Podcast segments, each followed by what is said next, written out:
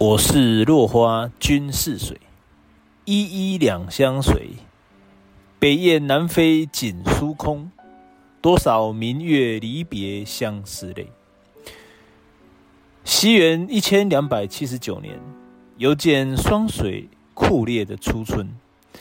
南宋丞相陆秀夫眼见蒙古铁骑长驱直下，天朝正朔已在中土无力回天，万般莫可奈何之下。他背着年仅八岁的少帝，吸着大宋国玺，于崖山跳海自尽。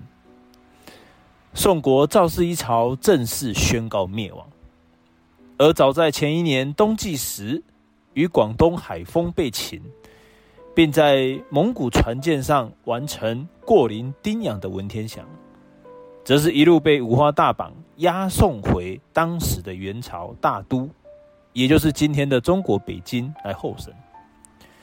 曾经的科举殿试第一、文武双全的文天祥，相当得到元世祖忽必烈的赏识跟喜才。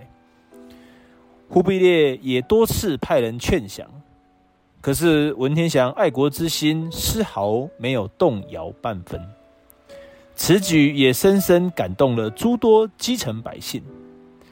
因为自从南宋理宗开始怠于政事，沉迷声色犬马，导致宋国法统崩坏以来，整个国家机器就被贾似道这些宠臣一手把持。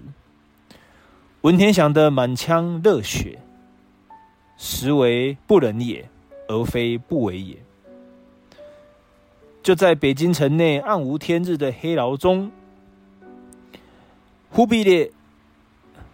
跟文天祥留下了一段对话：“如不为宰相，则为枢密。”但文天祥的回答相当的简单：“一死之外，无可为者。”没有结局、没有和解的对话。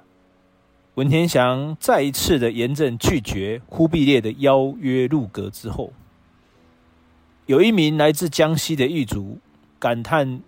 民族英雄晚景悲凉，手无寸铁，沦为亡国遗臣。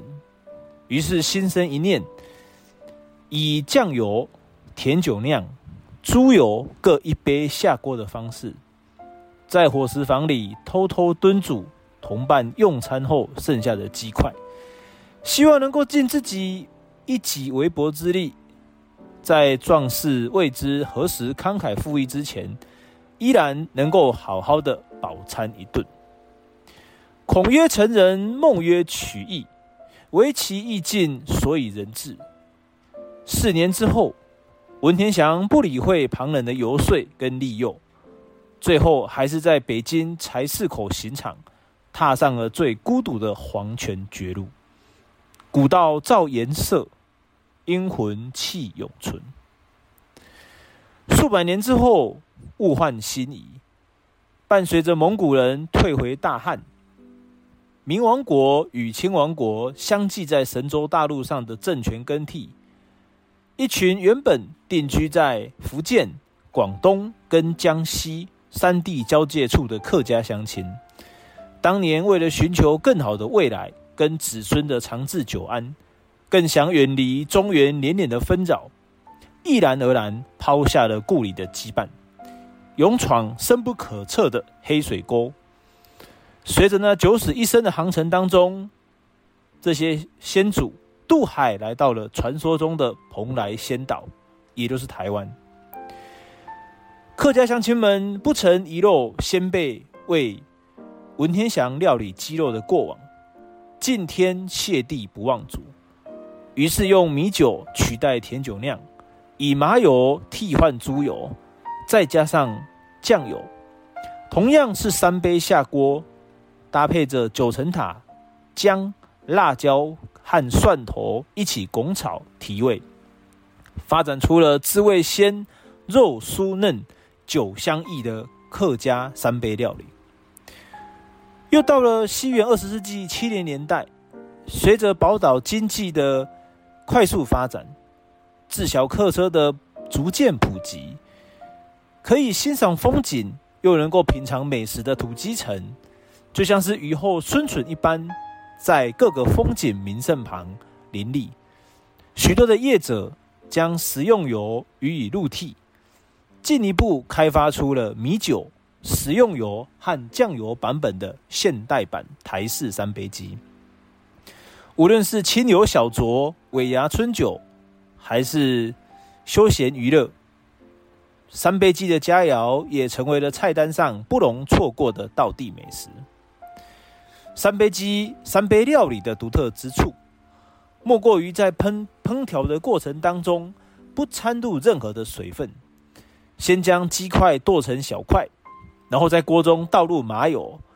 以小火将姜片爆至金黄色后，将鸡腿加入锅内，并以大火将鸡腿翻炒至变色。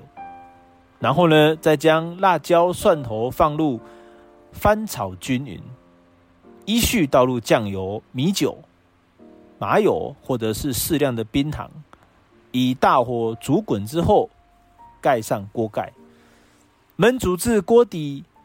酱汁收干，最后放入九层塔，稍微搅拌片刻，即可关火起锅。当然，喜爱酒香浓厚的，会再呛入一大匙的米酒。待盛盘上桌时，就还可以再放上九层塔作为点缀装饰。有些人会用黑糖来取代冰糖，以增加风味，或者是斟酌辣椒的分量。